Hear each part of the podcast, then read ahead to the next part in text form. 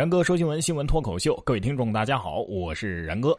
哎，昨天才说的单身有风险，今天就打脸了。说大一的男生与女友宾馆开房猝死，但是父母称其平时无疾病。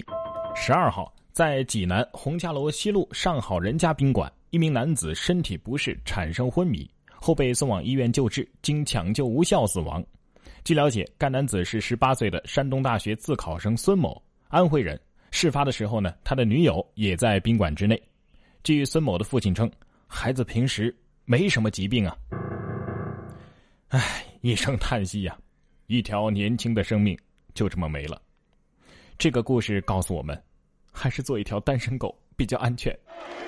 而且谈恋爱还有长胖的风险，幸福肥确有其事，恋爱情侣平均年增重一点八公斤。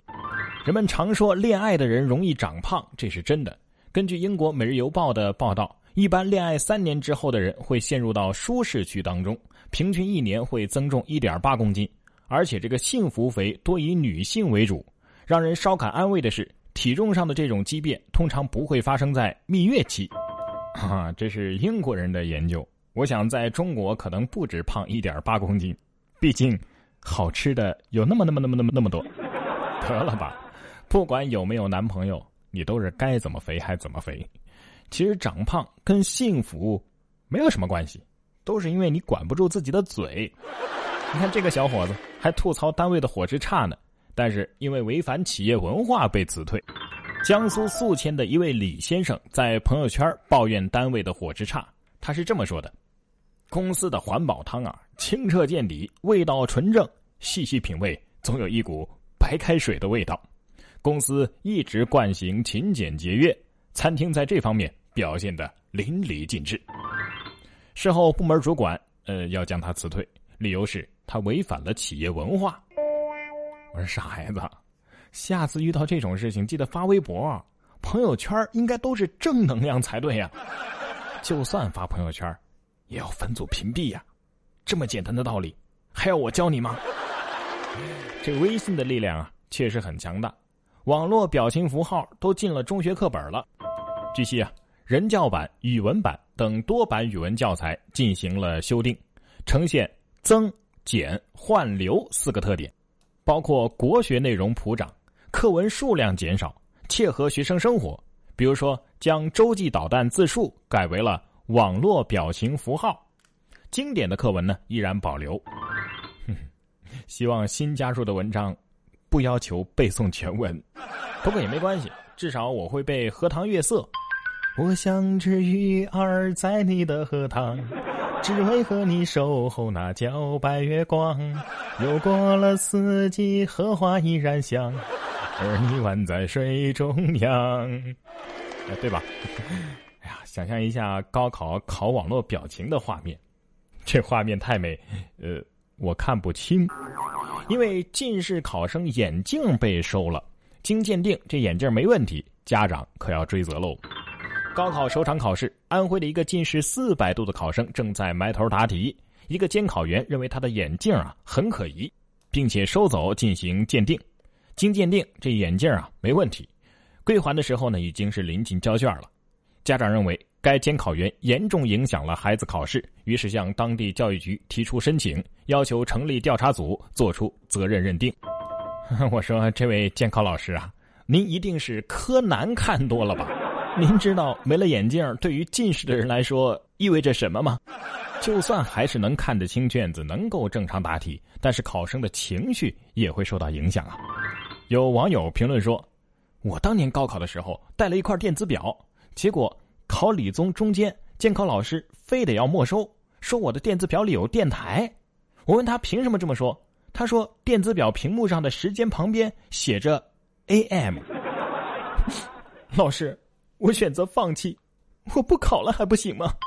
问《西游记》里有几个妖怪？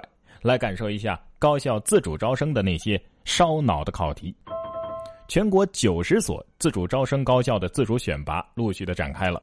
不少高校的考题啊，看起来似乎并不简单。复旦大学问：《西游记》里共有几个妖怪？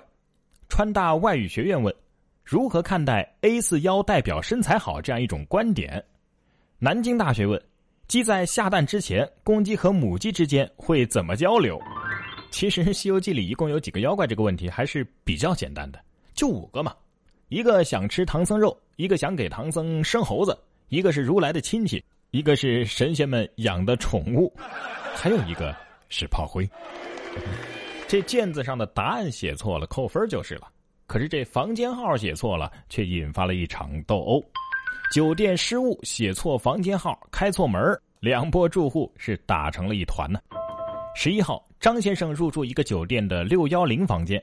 凌晨三点钟的时候，张先生被开门声惊醒，然后就骂了一句。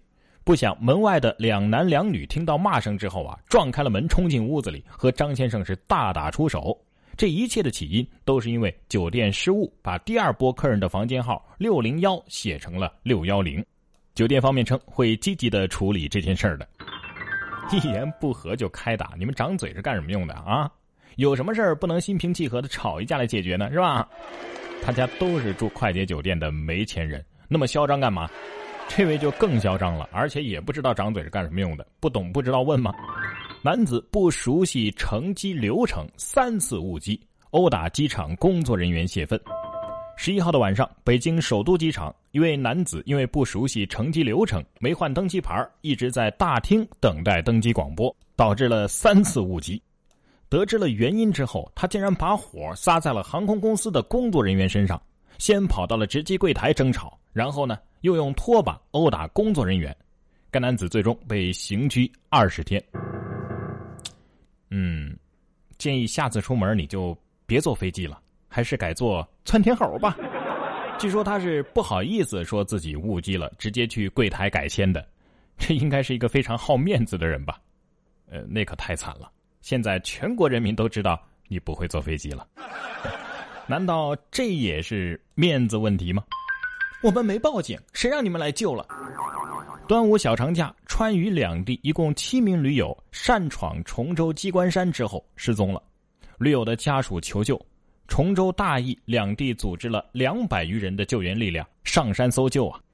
十二号的晚上，七名驴友全部获救，然而有人一笑而过。有人则反问救援人员：“我们没报警啊，你们为什么要上山搜救啊？”一位警官说：“我们村民还有乡镇的工作人员，有的饭都没有来得及吃，就来上山搜救你们了。”呃，被救的几位驴友，你们也别多想啊。我觉得吧，这警察叔叔可能只是怕你们污染环境。呃，另外，麻烦你们把救援费结了再废话好吗？谢谢。的确，不是什么事情都可以报警的。蝙蝠飞进宿舍，四个女生轮番报警，幺幺零不堪重负。女友痛经不知道怎么办，就打幺幺零。下雨打幺幺零，让警察帮忙买早饭。蝙蝠飞进了女大学生宿舍，四名女生不敢下床，每人打一遍幺幺零报警。二零一五年，江苏近六成的报警都是无效警情，甚至存在着恶意骚扰、虚假报警的情况。幺幺零说：“我们真的是不堪重负啊。”不是，这宿舍里飞进蝙蝠这事儿，为什么不打男朋友的电话呢？有网友评论说：“我知道一个真实的事儿，一个人蹲厕所没带纸，然后就打了幺幺零，让警察帮忙送纸。哎，这幺幺零还真来了，而且真给他送了纸，只不过然后就把他抓起来了。”